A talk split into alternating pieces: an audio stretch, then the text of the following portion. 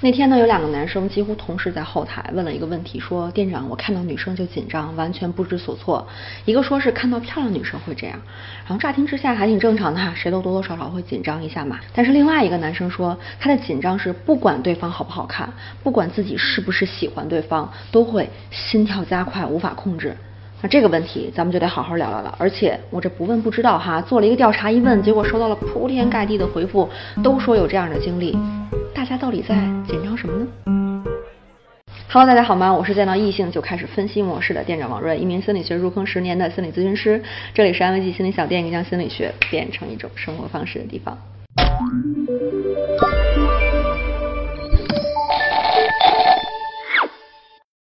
大家表达的原因五花八门哈，我总结了一下，大概可以分成三类：一个是对比焦虑，第二个是被拒绝的恐惧，第三个是条件反射。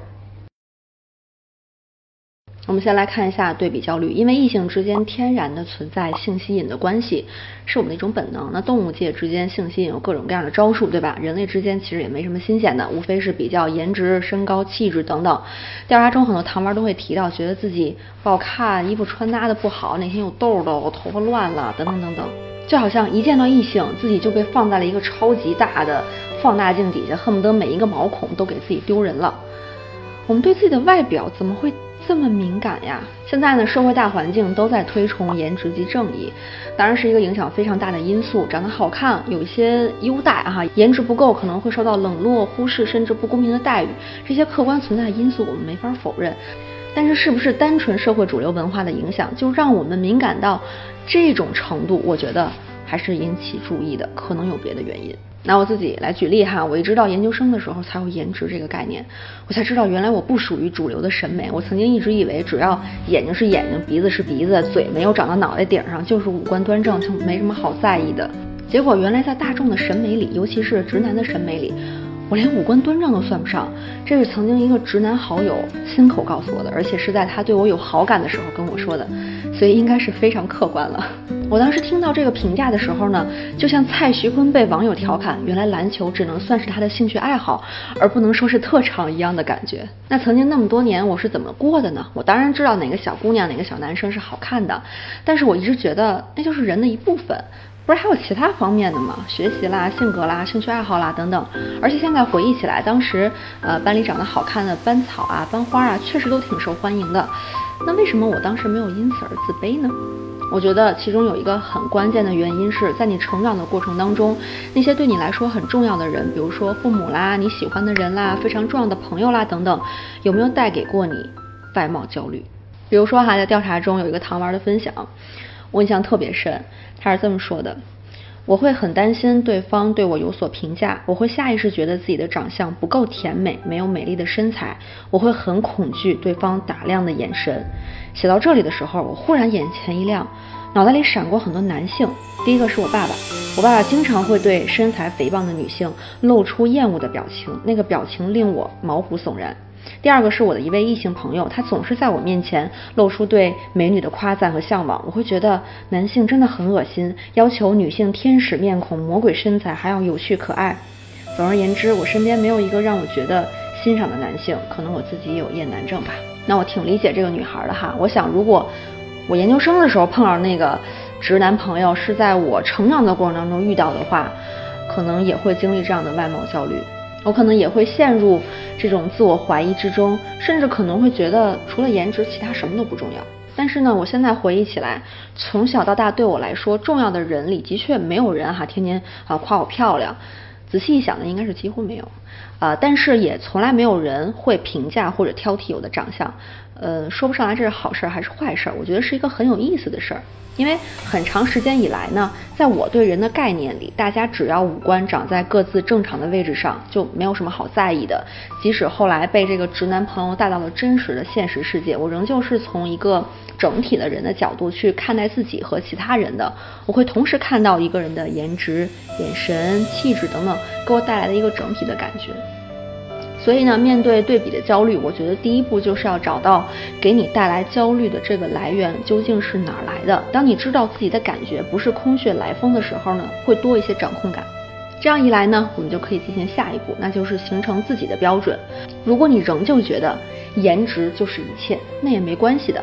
我之前在网络上看到一个女孩，她特别热衷整容，有些人会觉得她心里有问题，整容上瘾什么的，但是她却是我见过的心理状态非常健康的人之一。他知道自己在意什么，就是很在意自己的脸是不是想象中那个好看的样子，而且他也接受自己的在意，也知道手术的风险，也知道自己要去承担什么，对人生看得非常透彻。他不介意别人知道她是整容的美女，他对自己的状态非常的满意，也很自信。但是，如果你真的不觉得颜值就是一切，那就需要重新探索自己何以为人的标准，一个你自己定义的值得为人的标准。比较不是不能有，但要知道比什么和谁比。你要和自己定义的标准比，你要和昨天的自己比。大马路上出现的帅哥美女不是你比较的对象，因为你们对彼此一无所知，你们也毫无关系。如果你控制不住的产生异性焦虑，那其实是在告诉你，你还没有自己的标准。如果对比焦虑没有解决呢，那么就会进一步引发被拒绝的恐惧，比如对方会不会喜欢自己呀，讨厌自己呀，对方会怎么看自己呀？如果我去主动搭话，他会不会嫌弃我呀？等等等等。这种恐惧在社交关系中挺常见的，尤其是异性交往中。我们这里可以把异性交往定义的更广泛一些哈，不只是男女之间，而是可能只要产生暧昧吸引的两个人之间。都算在里面。你未必是因为喜欢他，怕被他拒绝，而是我是不是配得上他的这种想法，会带来强烈的拒绝感。这种经历呢，我也有过，是一种微妙的刺痛感。我记得初中的时候，学校不是有那种风云人物嘛？啊，是一个男生，校草级别的。不知道为什么，在一次学生会议上有了一次交集，听他说话的时候，突然很紧张。我现在回想起来。呃，好像是因为这种担心被拒绝的恐惧，这种感觉很有意思在哪儿呢？他要是真找我做女朋友吧，我可能会非常果断拒绝，因为确实不是我喜欢的类型，也没有感觉。那这种被拒绝感是哪儿来的呢？其实是不配得感，或者是刚才我们提到的那种是不是配得上对方的那种感觉。比如你拒绝一个很有光环的人，肯定不是因为对方配不上你，别人可能也不会觉得是因为他配不上你，所以你拒绝他。只是觉得不是自己喜欢的类型，对吧？这个就不存在不配得感。但是如果你被一个很有光环的人拒绝，就会产生不配得感的自动思维。一般来讲呢，不配得感是有比较深的心理因素造成影响的，可能是你在成长的过程当中经历过自尊受损的创伤，比如说家暴、校园暴力、性侵等等，这些导致你的自我没有成长起来，呃，它长期的处在了一种自我保护的模式里。所以呢，当你靠近一些有可能会被拒绝的场合时，就会产生这种紧张和焦虑感。这其实是你的保护机制在告诉你不要靠近危险源。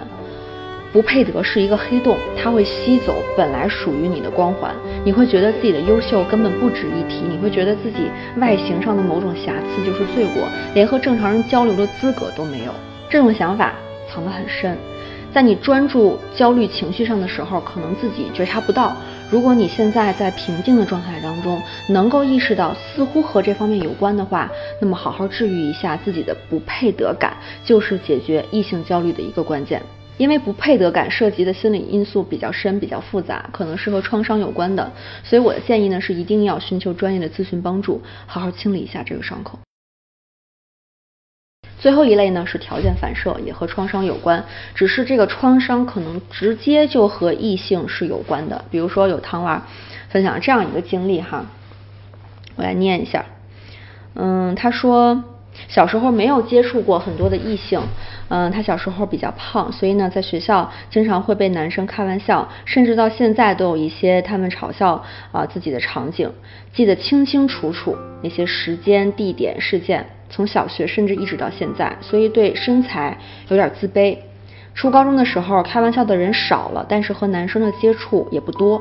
呃，同班的同学，除非是前后桌，否则很少交流。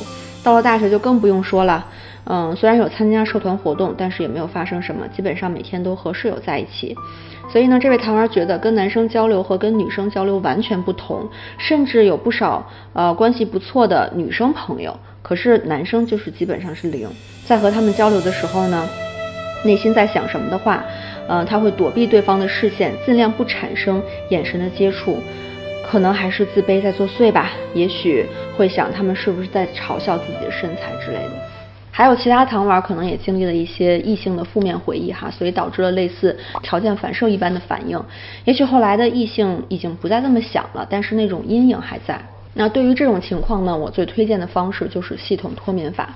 后来的人生其实没有很多负面的经历了，自己对于异性的关系的认知呢，似乎停留在曾经的某一个历史事件上。那么要改变这种紧张，就要启动新的看待异性的模式，改掉之前的条件反射，建立新的条件反射。这个脱敏法呢，分为两个部分，一部分适合自己。之间的关系脱敏，比如如果你就认为自己丑不好看，而且还是不接纳、很嫌弃的那种状态，那首先要修复的是自己和自己的关系。那这个修复呢，分为两个部分，一个是客观上对自己的认知，一个是主观上对自己的认知。客观上呢，你就是要看看自己对自己的外形是不是有一些期待，但是因为一些原因没有去尝试。比如啊，我本科的时候走的是中性路线。特别排斥穿裙子，但我其实呢又很期待自己穿裙子的样子。那我觉得穿了裙子会更好看。那么这个就属于客观上的一个调整。或者呢，你是男生，啊，挺希望自己体格再壮一些的，那就制定一个外形调整的计划。不过要注意哈，这个调整和改变不是因为你要取悦别人而做这样的调整，你一定是确定为了取悦自己才要做这样的调整，这才能修复你和自己的关系，否则就变成。加重这个问题的行为了。再来看主观上，那就是你是不是能够给到自己呵护小动物一般的恋爱？你去问问自己，究竟自己什么样，你才会喜欢自己啊？颜值十分，各方面都优秀，才会喜欢自己吗？那你要继续去想，为什么你是一个完美的人，你才会喜欢自己啊？为什么不能单纯因为你的存在喜欢自己啊？这些问题的思考能够刺激你被压抑的自我。每天没事多刺激刺激自己，最终唤醒你内在的自我，让他站出来为你自己讲话。那我推荐的方法呢，就是之前推荐过很多次的这个心流写作法哈，呃，链接我放在简介栏里了。那这个呢是脱敏的第一部分，第二部分就是要到真正的异性关系当中去练习，这个步子一定要小。一开始可能就是练习一下怎么若无其事的从一个异性身边擦肩而过，再来可能是怎么打招呼，再来怎么讲话。这些我都只是举例子哈，你一定要根据自己的情况去把握每次练习的这个难度、这个跨度，只要稍微高出你现在能够承受的范围一丢丢就可以了。好了，今天的视频就到这里了，希望大家都能够把彼此当成完整的人。自由的聊天和相识，异性不是魔鬼，也许是和你一样期待交流，但是有很多顾虑的小可爱。我想大家肯定还有一堆问题，欢迎在留言区和其他的糖丸进行交流。那这个视频的文字版呢，欢迎关注公号安慰剂心理小店，后台回复店长的 vlog 就可以收到了。最后记得三连打卡，我们下期见，拜拜。